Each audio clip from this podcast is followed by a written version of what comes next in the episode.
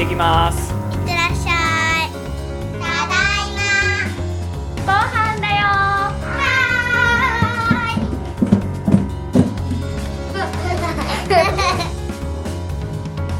いろはに王子いろはに王子この番組はみんなで作る家みんなで守る家岡庭建設株式会社の提供でお送りします。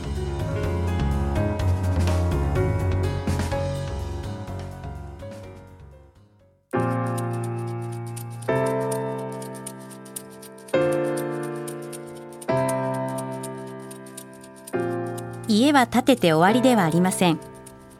家は完成したら終わりではなく暮らしの変化や年月の経過でのお手入れをしながら住みつないでいくものです。自然素材は年数が経てば味わいを増し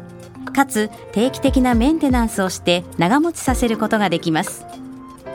そして家族の変化や年数の経過による家の改装リフォームも長く住み続ける上で楽しみなことの一つです。この番組では西東京市で47年目を迎える工務店岡庭建設がお家を長持ちさせるノウハウをご紹介していきます。地域に長く愛着を持ち住みつないでもらえる素敵な家が増えることを願って。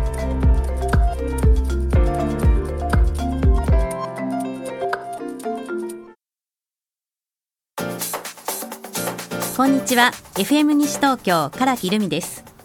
毎月第一土曜日のこの時間は西東京市の工務店岡庭建設がお送りする暮らしの情報番組いろはにおうちをお届けしています。一昨年7月よりお届けしてきましたいろはにおうち。残念ながら今回が最終回となります。最終回は岡庭建設専務池田博和さんをスタジオにお招きし家を長く大切に守り続けるにはどうしたらいいかなどたっぷりお話を伺っていきます。それでは池田隊長よろしくお願いします、はい、よろしくお願いいたします。すごくご無沙汰しております。という感じなんですがね。はい。実はこのいろはにおうちの前の番組、はい。暮らし住まいのいい関係ではずっとご一緒させていただいていたんですよね。唐木さんとずっとはいご一緒させていただきましずいぶんこね1年以上経ってるとは思えないんですが、まあ、まず、まあ、今日は最終回ということになってしまったんですが、はい。最初のテーマはい。家守りについて教えていただきたいと思います。はいまずまあいろいろまあ私もこの番組でたくさうん勉強させていただきましたが、まず家を直したいと思ったら何から始めればいいでしょうか？そうですね。あの皆さんもまあ普段ね、えー必ず住宅にはねお住まいになってると思いますし、まああの持ち家の方とね借りてるという方がいらっしゃると思いますけども、特に持ち家の方はね、えー住宅は資産ですから、えー直したいって思う時がやはり何か事象って言いますかね、うん。何かこう気づくことがあった時に初めて、あのー直さなきゃなっていう気持ちが働くんだと思うんですね。でその時にやはりまず、えーその起きてることがね重症なのか重症なのか。軽症なのか、はい。やっぱりここがすごく重要になると思うんですけども、あのーまあ、重症であった時であれば例えばね雨漏りしたとか腐ってるとかって言ったらやはりそこはねはい。やらなきゃやらなきゃというよりはできるだけ早くにこう対処していくっていうことがあのとても大事だと思います。で一番はそうならないために可能な限りね、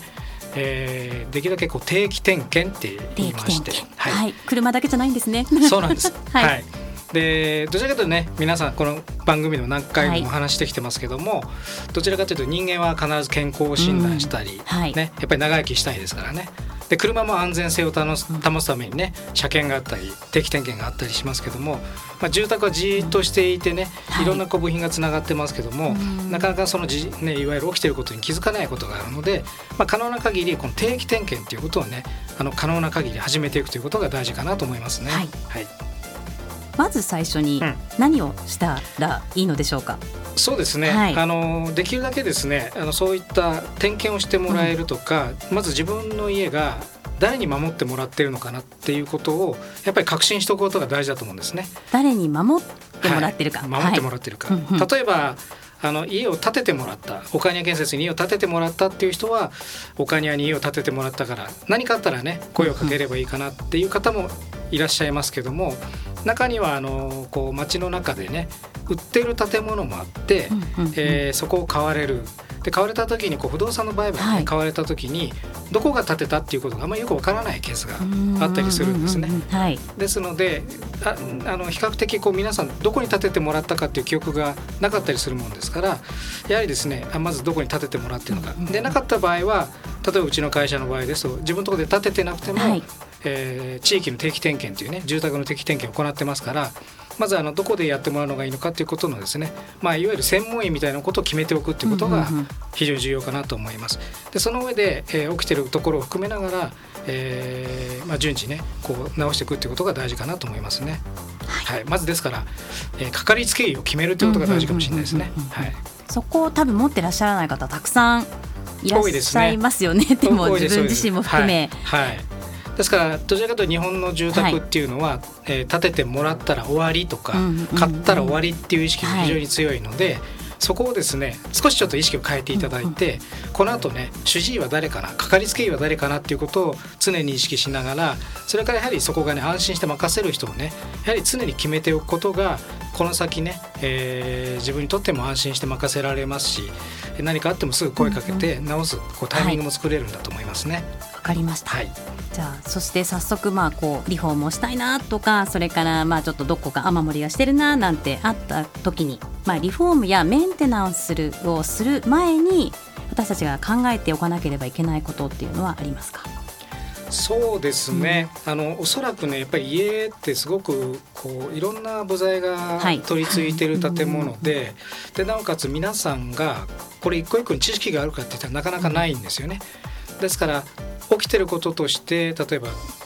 壁紙が汚れてきたとか、はい。ね、ちょっとシミができてきたとか。ってはいいうことに多分気づく場合もあるし何かこう家の中から木くずがこぼれてきたとかね。多分いろんなことがあると思うんですけども、まあ、常に大事なのは建物に向き合っているというか少し気持ちを持ってあげるっていうことが大事。例えば皆さんもねペットを飼っているとペット可愛いですからペットに意識いくと思いますけども、は家は住み慣れた場所なのでね。あんまり目がいかなくなるんですよね。あの例えば空き家になると空き家の建物はすぐ朽ちてしまうっていうのはそこに見てくれる人がいなくなるからどうしてもその朽ちていく姿が早くなってきますけどもやっぱりねえーそこをこう見てくれる人、うんうんうん。ですから常に、あのー一緒にねえー暮らしていく家族だというふうにね、あのー見ていただけたらいいかなというふうに思います。はい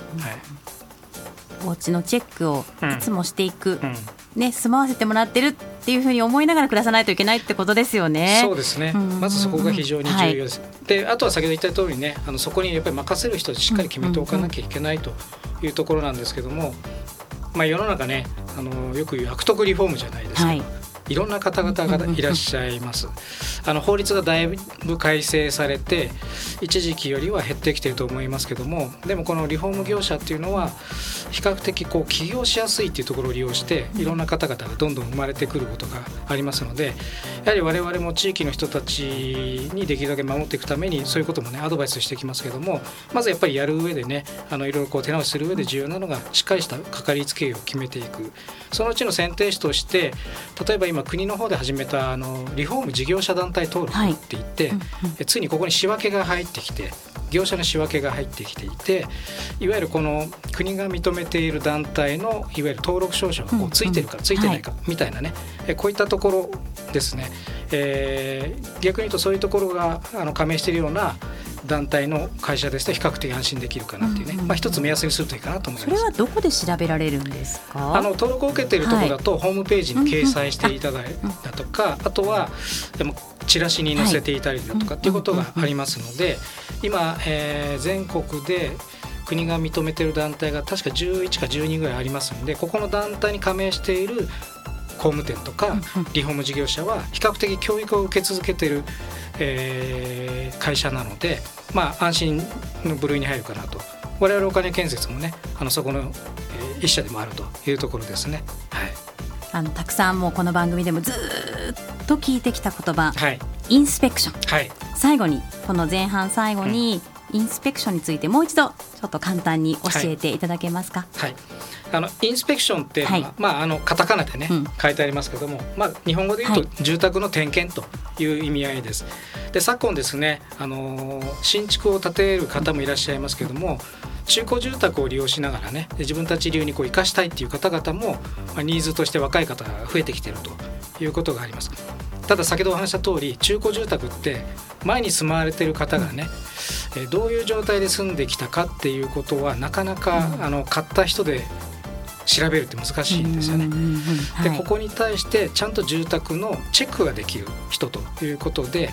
えー2018年の4月1日から法律ができていて、はい。い、わゆる中古住宅の時にでも売買の時に、えー建物状況調査といってこれはもう建築士の資格がある人しかできませんけども、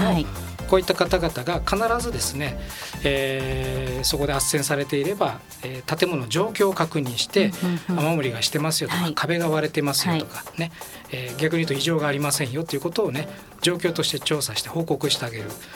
まあ、いわゆるこういうですね住宅を点検してチェックすることをまあインスペクションという言い方になっていて今はこう不動産売買の中でも一つ取り入れられるような時代に来てますけども、まあ、これをですね、えー買ったから終わりということじゃなくていつかもしかしたらね自分が売るかもしれないということがありますから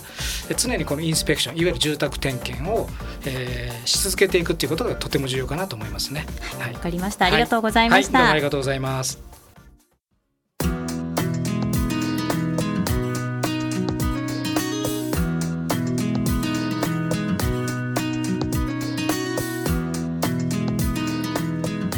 池田財長、それでは後半はですね、テーマ家づくりについて伺っていきたいと思います。はい、お願いします。まず家を建てたいと思ったら何から始めればいいでしょうか？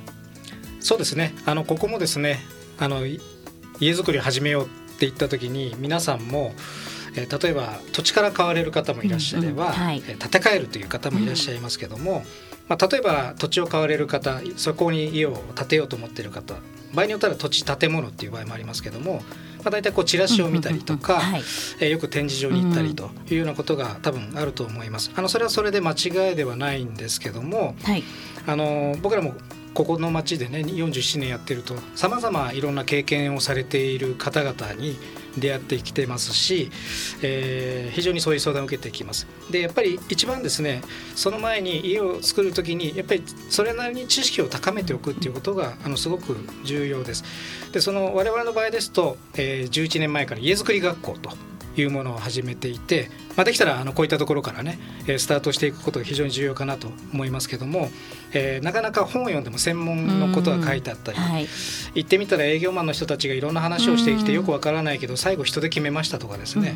えーでできたら思ったものと違ったとかですね、はい。ありがちです。はい、で 家を買ってみて、うん。見たら家が揺れたとかですね、まあ、いろんな相談を受けてきてるんですねですからやっぱりあの人とかそういうことじゃなくてなぜ自分たちが家づくりをするのかとか家を買おうと思ってるのか家を建てようと思ってるのかっていうやっぱりこういったところからですねで望んでいるものを見つけ出していって、うんうんでどういう出会い方をしていったらいいのかっていうことをですね、えー僕らも11年ぐらい前から始めていきましたんでね、まあ、ぜひこういったところから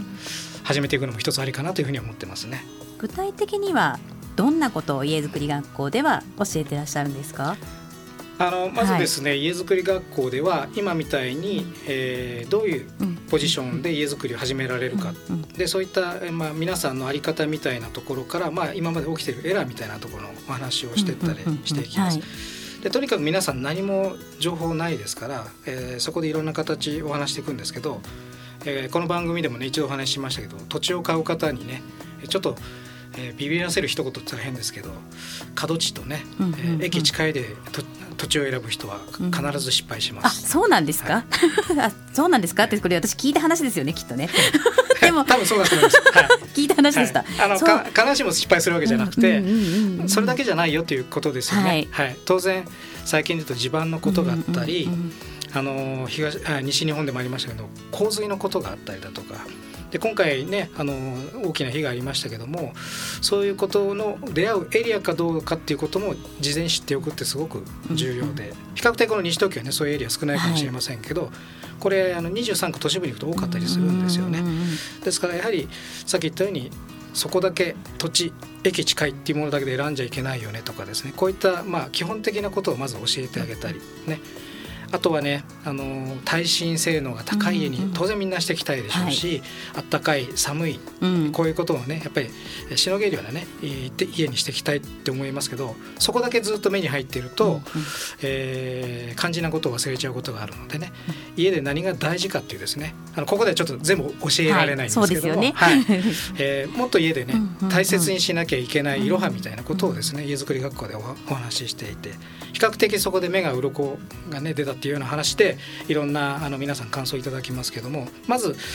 えー誰も教えてくれない座学的なところうんうん。をしっかり学んではい。進めていくということが大事だと思ってます。はい。これお申し込み方法ですとかこれもうどなたでも参加できるんですか？そうですね。でこちらはですね、あの基本的には岡庭建設のホームページから申し込めるようになっていまして、であと西東京市の、あの一点一品事業にもはい認められている、まあ、いわゆる公的な勉強会にもなっておりますので、えそちらを見られて電話される方もいらっしゃいますので、基本はホームページあと電話ファックスでもお申し込みが受け付けられるようになってます。わかりました。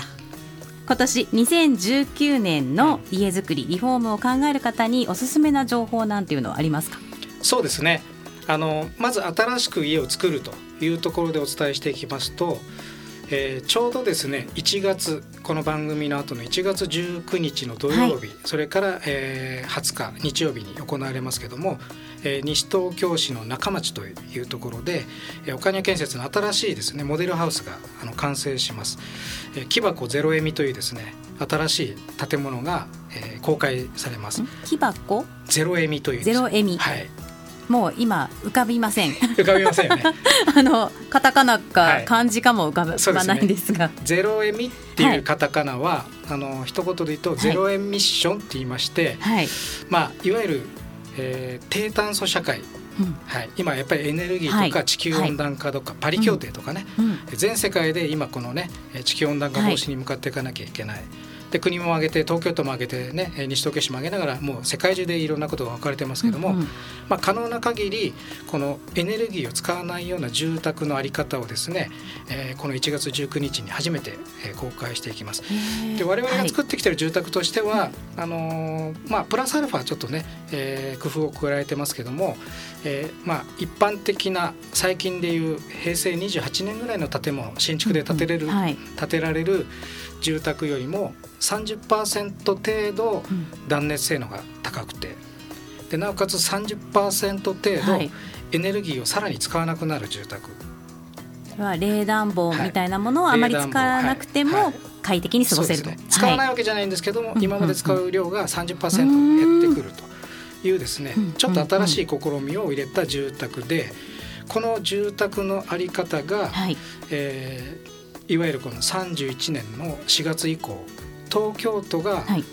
水準として発表していく建物の方向性なんですね。ですから東京都としてはこれから建てられる建物は、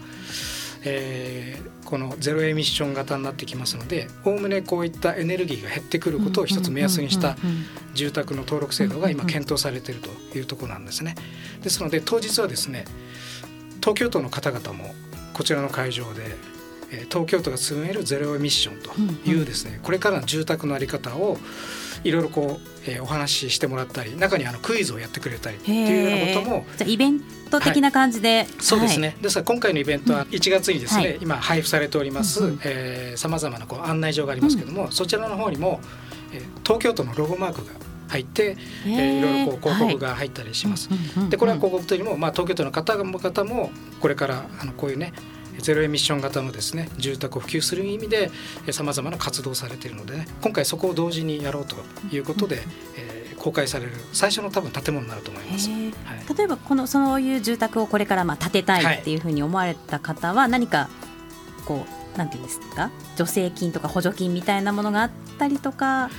そうですね。あのそれは多分これから行政の方が考えることで僕らがあの言える話ではないので、はいあのそれは東京都の方の情報をね常に意識されているといいかなというふうに思っています。でもこれからだんだん変わってくるってことなんですねそのエネルギーの形も。そうですねう。んあのこれから住宅のあり方は、えー特に2020年30年特に2050年で、2050年はい2050年は日本でも今よりも80%ですねあエネルギー削減した住宅にしなければいけないっていうですねミッションを背負ってるんですね。はいですからいずれにしてもこういう方向性にはなってきます。はい、ですから今再生可能エネルギーを利用するとかね、えーよりエネルギーを使わないような設備を導入するとか断熱性能を高めるということは、えーまずこれがスタートラインだというふうに思ってた方がいいかもしれないですね。でそういうことをずっと岡庭建設さんではされてきたわけですもんね。そうですね。もう20こに向かって。年以上前から、はい。うん、低炭素社会に向けた住宅の在り方を続けてきているので、まあ、比較的あのこの辺りについて、はい。あの評価いただきながら今でもね省エネ系の住宅を依頼される方がいらっしゃいます。あとリフォームの方も性能向上ということで、えー中には家全部ではなくて、はい。一部分に断熱材を多く入れたりしながら、暑い寒いをしのげるようにしたりだとかそれから設備を入れ替えるだけでも、えー高効率になることで電気代が減ったりガス代が減ったりします。で例えばエアコンを買い替えるだけでもえ高効率のエアコンに変えると非常にですね電気代使わなくなるのでむしろつけたり消したりするよりもつけっぱなしにして、はいも今までより電気代安いよねなんていう現象が起きますから、えー今ヒートショックって言ってね、寒い部屋にいることで亡くなられる方が今1万7,000人といって交通事故の3倍も多くなっちゃってるわけですね。ですからこれからやっぱり日本人口が減っていく中にさらに家の中で暑い寒いでね人が亡くなられては本当にあのーねもったいない話になりますからやはりここはですね人の健康と体にも影響するということで、はい。特に日本は、えーこういったあのー策を打たれるといいんじゃないかなと思いますね。わかりました。それでは最後にこれからの家づくりについて、まあ、家づくりで大切なことは何でしょうか？そうですね、はい。とにかくあのーまあ場当たり的に進めるんではなくて冒頭にお話した通りなぜ自分たちがね家を作ろうと思っているのか、うん。買おうと思っているのかねそれは家族のためなのかね多分さまざまなことを考えながら始められると思います。その時にやはり自分たちが必要としていくね長く住んでいく建物って何だろうかっていうことを問いかけながら、えーその在り方みたいなところをやはり問うていくことがすごく重要でなおかつその建物ね家を手に入れたならば今度はそれを長く使っていく、ね。でその上でやはり先ほどお話した通り建ててもらった会社ね主治医かかりつけ医をしっかり決めて長く安心してそれで、えー手入れをしていく。で後に代が変わる場合もありますからその時に、えーその価値がちゃんと伝わって、えー資産となると、えーよりその継承されていくね自分のね世代にも、えー有効的になるんじゃないかなというふうに思いますですからとにかく作るところから学んでそれから最後ねすごろくで上がりで終わりじゃなくてその後も持続していくということをね、えーはいぜひ改めてこういう場を機会にしていただけたらなと思います。で家づくりに家守りなわけですねそうですね。はい。ありがとうございます、はい、どうもありがとうございます。今日お話ごめんなさいいただいた、はいい、ろいろなまあ家づくりえごめんなさい家づくり学校、はいでそれからえっと新しく中町にオープンされるはいモデルハウスですけど、はそういった情報はすべてホームページにそうですね。ホームページに公開されています。わかりまはい、した。ぜひご覧いただければと思います。岡庭建設で検索すれば大丈夫でしょうか？あ、もうあのそれはすぐ出てきます。あの珍しい名前なんですぐ出てきますんで。はい。はい、わかりました。ありがとうございます。はい、はい、よろしくお願いします。もう今日本当にこのいろはにおうち実は最終回まあねあの冒頭でもお話ししましたが、はい最終回というふうになってしまいました池田さんとはねこう1年ぐらい間空きましたが、はい、はい。まあ最初もうん？2年？そうですね。もう2 2年年以上前ですね。以上前ですよねはいはいスタートしまして、番組をするってことで何か変わられたことってありますか？あでもやはり、うん。あのこう公的な場でね、はい。公的な場っては変ですけどもこう情報をね、えー電波を使って発信しているっていうことをすごく評価されたりだとかでやはり今こういう SNS とか含めながらこういう番組やってますよということを通達することによって本当に聞いてくれる人たちも多かったりしますし、あの以前の番組はね実際にお宅訪問みたいなことをしていたので、うんうん大変は大変だったんですけどもうちはいつ来るんだろうかって楽しみにしてる人もいたのも事実であって。じゃあ、はい。やっぱりもう少ししたらまたね しないといけないですよね。改めていろんなあり方をね、えー考えなきゃいけないかなと思ってるんでね、はい、あの僕らこれで、あのーこの町からいなくなるわけじゃないので、えー改めてね、えーこの先僕らが伝えることをもう少しねえー改めて明確なことをこう持ちながら番組にしていけたらなというふうに思ってますんで、はい、ありがとうございます。私もこの番組毎日あったらきっともうちょっとお家を可愛がられるかなって思うぐらい番組します収録して。あ反省お家帰ってお家を大事にしなきゃみたいな 本当になんかただただ住んでるっていうところがやっぱりどうしても家ってあったりするので、いやそういうことじゃなくてやっぱりちゃんとメンテナンスもしなければいけないしもしかしたら誰かに引き継ぐってことも考えながらそうですね。ね暮らさなければいけないっていうことですよね。そうですね。はい。ですからその場というところもねすごく重要ですから、ただ単にこう住んでるっていうことじゃなくてね、あのやっぱり家族の楽しむ場所ですから、はい、もう一度あの見つめてあげてほしいなと思います。それでは最後に一言、えー、リスナーの皆様にメッセージをお願いいたします。はい、あのー今日でね、えー番組はあの一区切りというところなので、えーこれで一度ね、えー終了という形になりますけどもまた新たな形でね、えーぜひこう住まいというところにかかる部分で何か情報発信ね、えーしていきたいなと思ってますのでまたあのここでお話しできる日を楽しみにしております。はい、はい、池田隊長どうもありがとうございまはい、した。こちらこそどうもありがとうございました。